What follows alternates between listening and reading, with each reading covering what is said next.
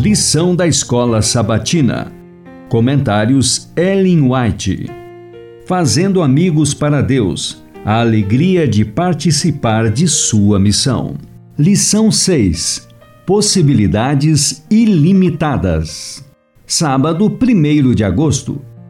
Em todos os períodos da história terrestre, Deus tem tido seus homens da oportunidade aos quais disse: Vós sois as minhas testemunhas. Isaías 43:10. Tem havido em todos os séculos homens devotos que reuniram os raios da luz à medida que estes luziam em seu caminho e que falavam ao povo as palavras de Deus. Enoque, Noé, Moisés, Daniel e a longa lista de patriarcas e profetas foram ministros da justiça não eram infalíveis, eram homens fracos, sujeitos a errar, mas Deus atuou por seu intermédio ao entregarem-se eles para o seu serviço. Desde sua ascensão, Cristo, o grande cabeça da igreja, tem levado avante sua obra no mundo mediante embaixadores escolhidos, por meio dos quais fala aos filhos dos homens e atende-lhes às necessidades. A posição dos que foram chamados por Deus para trabalhar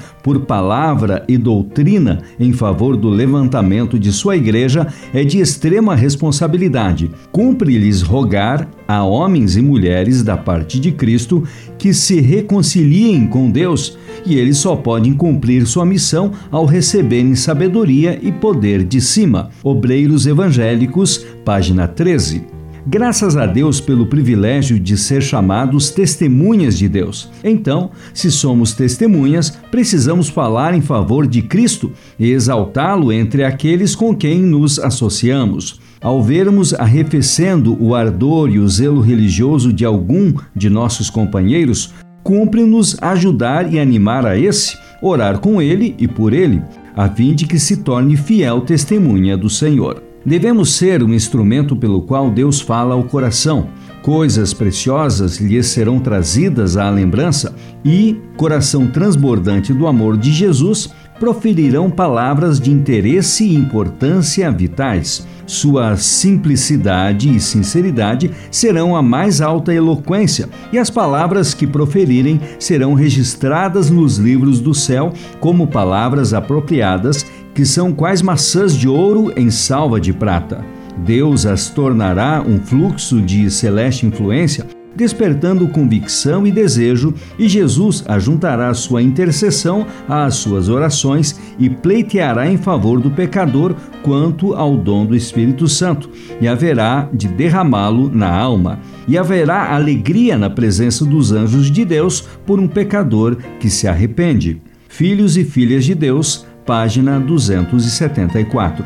Quem ama a Jesus há de pôr tudo que há em sua vida em harmonia com a vontade dele. Pela graça de Deus, acham-se capacitados para guardar incontaminada sua pureza de princípios. Santos anjos estão bem junto ao seu lado e Cristo é revelado em sua firme adesão à verdade são soldados de Cristo, sempre prontos para qualquer obra e para dar, como testemunhas fiéis, testemunho decidido em favor da verdade.